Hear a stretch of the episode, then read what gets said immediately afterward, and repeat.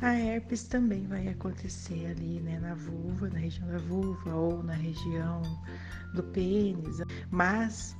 é, como é na pele, é um conflito de origem de ectoderma, conflito de contato e separação,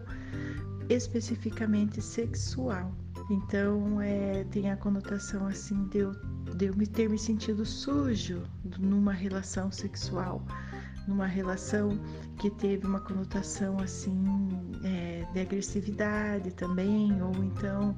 é, de eu não ter querido ter feito contra a minha vontade, ou essa pessoa que, que, que com a qual eu fiz sexo, essa pessoa é, depois pode ter me traído, pode ter feito alguma coisa que, que foi um contato indesejado, né? Então é, a gente olha mais para a questão de contato e separação na parte sexual e foca nesses conflitos que eu falei, principalmente contato indesejado.